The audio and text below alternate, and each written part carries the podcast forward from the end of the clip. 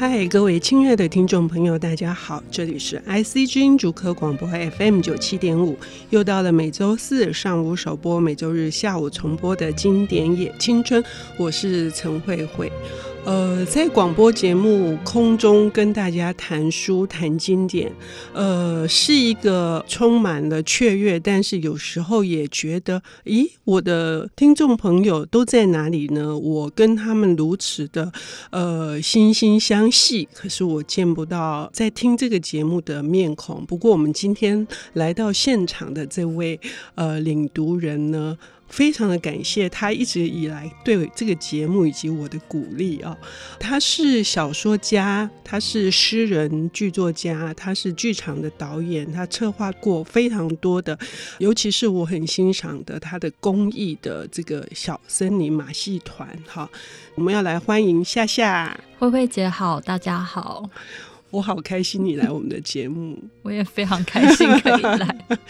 今天因为带来的这本书哈，是我在高中时代几乎是我的案头书，呃，甚至到了大学，或者是当我因为呃人生的有一些嗯难题，比如说感觉上为什么这世界这么的喧哗，人际关系那么的复杂。或者是在工作上面会碰到很多的迷惘，呃，尤其是有一些社会事件呢、啊，总是觉得说，为什么是非黑白都得不到一个比较正义的伸张的这个时候。呃，需要一点沉静就会来读这本书。你可不可以先介绍一下是 哪一本巨作？这本书是纪伯伦的《先知》。嗯，对。但是我没有像慧慧姐这么幸运，从高中就认识到这本书。这本书真的就是像像您所说的，我觉得它几乎就是人生的参考书啦。嗯，对。但我我是蛮晚才接触到。嗯，但是即便到现在，可能已经。翻过非常多次了，但我都不确定自己是真的读懂了这一本书，因为它非常的深奥，对，它非常深奥，嗯、跟人生一样。对，对，呃，里面隐藏了很多的线索，嗯、呃，那些线索我们有时候乍看之下是一些美丽的诗句或者是词藻，它有一个表面的安定的镇静灵魂的作用，嗯，可是事实上它必须要。很努力去实践，对，我觉得对我来说，不但是要努力去读懂它，嗯、然后努力时间又是另外一个难关，是这样一本 神奇的书。嗯嗯，纪伯伦可能呃，因为他的书实在是享誉了全球，而且他在台湾有无数种版本。哈，嗯，光是先知就有非常多译本，嗯，我想也应该是影响了很多代人。嗯、可是我们今天在《经典也青春》这个节目里面介绍。我们就希望更多的年轻朋友们能够在极早的时候就认识这位伟大的作家。嗯，纪伯伦的出身也很特别哈。对，我觉得他其实蛮符合我们最近流行的一个说法，就是斜杠。他是一个标准的斜杠诗人。会这样讲，是因为他光是他的身份就蛮特别的。呃，他后来是用英语创作。可是他是出生在黎巴嫩，嗯，然后他呃从小长大的环境是一个阿拉伯语言的世界。但最有趣的是，就是虽然他出生在那样子的国家，可是他的家庭是呃天主教家庭，嗯，所以这些种种都是造成他一个多元的身份。然后包括他后来呃全家移民到美国，然后青少年的时期，他又有机会再重返他的故乡。呃，让他的语言、他的诗本身就已经融合了这两个不同国度的文化在里面。嗯、那他另外一个斜杠身份，就是除了他是诗人，他写非常多诗，然后散文这些之外，他也是艺术家，嗯，他也是画家，嗯、而且他的绘画成就也是获得肯定的。他好像还是那个雕刻大师罗丹的门徒，对，罗丹对他是予以肯定的 哦。对，然后甚至他自己的书出版的时候，像《先知》他的出版的时候，他自己就有画插图。嗯，对，嗯嗯，我觉得是很质朴的，就已经卸下了很多的那种装饰性的东西。嗯。呃，回归到呃一个本然，就是我们的很内在的东西。是、嗯、对。那可是他比较被大家知道的是他写作的身份，嗯，然后绘画的身份反而没有这么被大家注意到，嗯，对。可是对他来说，绘画其实有点算是他谋生的方式，嗯、甚至在他二十几岁的时候，那个非常潦倒的时候，他是必须靠帮人家设计。封面啊，画插图为生的，嗯嗯，嗯，也很像我们现在的文青呢。是，我们很呃非常辛苦的在一个什么小公司里面呃打工，嗯，然后晚上埋头创作。是，就是因为现代人的身份已经没有办法很单一了，嗯，那常常会需要很多元，但这可能也就是呃我们在面对不同身份、不同场域的时候，常常会。发生有非常多人生的疑问的时候，嗯嗯、就更适合来读这一本《先知》。嗯嗯。可是为什么纪伯伦他会写下这一本书，然后他会命名为《先知》，嗯，以及就它是一个什么样的形式，它能够呃流传这么的广？我觉得最让我感到惊讶的就是这一本，我们从刚刚讲到现在，觉得他很神奇，他是人生的参考书的这一本《先知》。却是在纪伯伦年仅十五岁的时候就写下初稿。嗯，那个时候他的父亲带他回到故乡黎巴嫩，然后他有机会去重新认识他的故乡，甚至有一番的旅行，然后他写下这样子的一本书。可是非常曲折的是，在他这么年轻就写下这份初稿。可是这本书却是到他四十岁的时候才出版。嗯，嗯，这二十五年的时间，他发生非常多事。他经历了被教会驱逐，嗯，因为他的出版品，然后他被教会驱逐，被政府驱逐，嗯，然后他还经历了妹妹过世、妈妈过世、哥哥过世，是在一年的时间内，他经历了至亲的死亡。然后他刚刚有讲到他经济上的困难潦倒，嗯，这些种种过程，一直熬到了四十岁才出版了这本《先知》，而且他也是得到了重病嘛，嗯，他也得到重病，嗯，嗯，可是这一本《先知》在他四十岁出版的时候，立刻就引起了广大的回响，嗯，嗯，对。是一个很特别的一个题材，是这种散文诗的方式。是，虽然我们一直说它是一本一本书，嗯，可是其实它是由二十八首诗组成的。嗯，嗯，那这二十八首诗呢，我觉得可以把它看成说，第一篇跟最后一篇有点算是一个舞台剧的一个序曲。跟中曲，嗯嗯、然后在这两个序曲跟中曲中间有二十六首诗，嗯，然后这二十六首诗每一篇都有一个它的主题，嗯，那这二十六篇你可以把它们分开来读，嗯，你也可以把它们看成是互相彼此呼应、嗯、互为关联的诗，嗯，然后它的形式我觉得比较特别的是。虽然我们说它是诗，可是你去读它的时候，你就会感觉到它其实非常口语的，非常白话的。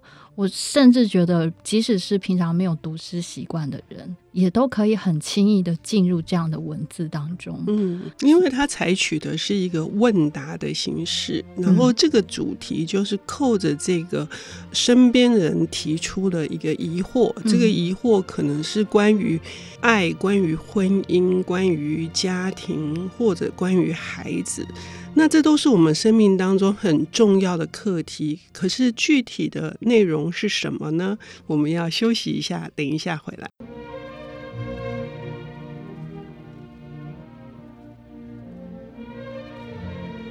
欢迎回到 IC 之音主客广播 FM 九七点五，现在进行的节目是《经典也青春》，我是陈慧慧。我们今天邀请到的领读人是诗人、小说家、剧作家，也是剧场的导演夏夏。夏夏今天带来的这一本纪伯伦的《先知》，刚刚已经说了，是由二十六个主题，嗯、应该算二十八个，还是二十六个？嗯，Anyway，读者决定。好好，呃，因为到最后的那个告别非常的动人，嗯，我也觉得告别也是一个主题，我心里面是这样想的。嗯，可是每一个主题都是人生生命的重大的课题。对，都是每一个主题都是一个大在问。嗯，对，这二十六篇，我觉得它。其实是有一个精心安排的顺序。嗯，呃，除了刚刚说的第一篇是序曲序幕之外，它营造了一个呃先知即将离开城市，然后人民聚集到他港口边跟他送别。在这个送别的过程中，一问一答的过程中，每一个不同角色身份的臣民呃市民去向先知提问。所以，呃，比如说像第一篇，他就提到说，这些臣民就跟先知要求说，请告诉我们，跟我们谈谈什么是爱。嗯、所以他第一个主题谈到的就是爱。嗯、我甚至觉得这是一个非常棒的顺序。嗯、谈到爱，那最能够让我们去感受到爱的地方，就是我们的家庭，而家庭所组成的就是由夫妻和亲子关系所组成。所以他第二篇就开始谈婚姻，第三篇谈孩子。但他不只谈关系，他也去谈我们生活中实际上非常呃每天会面对到的课题，比如说食物、嗯、工作、嗯、房子、衣服，嗯、他去谈这些东西。我觉得几乎是我们写诗的人不太会去把它当做主题的题目，嗯、他把每一个都拿来当成一个题目去书写它。嗯，然后他也去谈抽象的，比如说时间、自由。嗯。嗯，快乐、痛苦，嗯，然后这一路谈了二十四个，然后到最后两篇他谈宗教和死亡，嗯，对。可是就如慧慧姐讲的，刚刚最后一篇第二十八篇，他讲的是离别，嗯，对，死亡是在离别之前，然后他他又用了一个非常大的篇幅去谈离别，去讲述那个离别的各种心情，然后也把他前面所谈到的每一个主题都涵盖在这里面。嗯，这里面几乎每一篇都有很多很打动人的。如果我们用现在的说法是京剧，我们都可以把它背起来。嗯、是，可是那不是只有一一种美，而里面很多的哲学思考，嗯、那个会启发启发我们去。再进一步去探问我们自己的迷惘跟迷惑是什么？哈，呃，因为最近夏夏得到了一个来自上帝的最大的礼物哦，是，所以你是对孩子那一篇应该很有感觉吧？是，就是其实我第一次读的时候就非常喜欢孩子这一篇，嗯、然后最近又非常幸运的得到了。真正的孩子，所以在读的时候，其实我觉得有一个非常大的提醒。嗯嗯嗯，其中让你觉得，嗯、呃，好，你就说说你那个提醒是什么？我觉得那个提醒是，呃，他在这一篇里面提到了孩子跟父母的关系，嗯，然后他呃，甚至用了非常好的比喻，他比喻说，嗯，孩子就像我们手中的弓箭，嗯。而父母是那一把弓，我觉得最有趣的是，他说孩子像是我们手中的那一把剑，可是我们并不是射箭出去的那一个、嗯、呃神射手，我们是那一把弓，嗯、我们是被箭搭在那上面能够射出去，嗯、我们是一个帮助他的力量，而真正操控这一把箭要射向何方的是神。嗯，而不是我们，嗯、所以我们有多么需要，应该收回自己那个想要掌控的手。嗯，嗯，所以他就说，神就是爱的是极飞的箭矢，他也爱稳健的弓。嗯、所以，我们作为呃为人父母，如果呃能够扮演那个稳健的那个弓的力量。就足以，因为因为他说你的孩子并不是你的，嗯，对，我觉得这一句最近应该也算是一个蛮热门的句子，嗯嗯、因为他在这一篇第一篇他就已经开宗明义的说，你的孩子不是你的，嗯，他们是生命对自己的渴望所衍生的儿女，对，然后我们可以给他我们的爱，可是我们是没有办法给他我们的思想。嗯，对，我们不能强加我们的思想在他们的身上。嗯，然后呃，我们可以提供他们房子居住，但是我们却关不住他们的灵魂。我觉得他每一段每一句其实都给父母好大的提醒。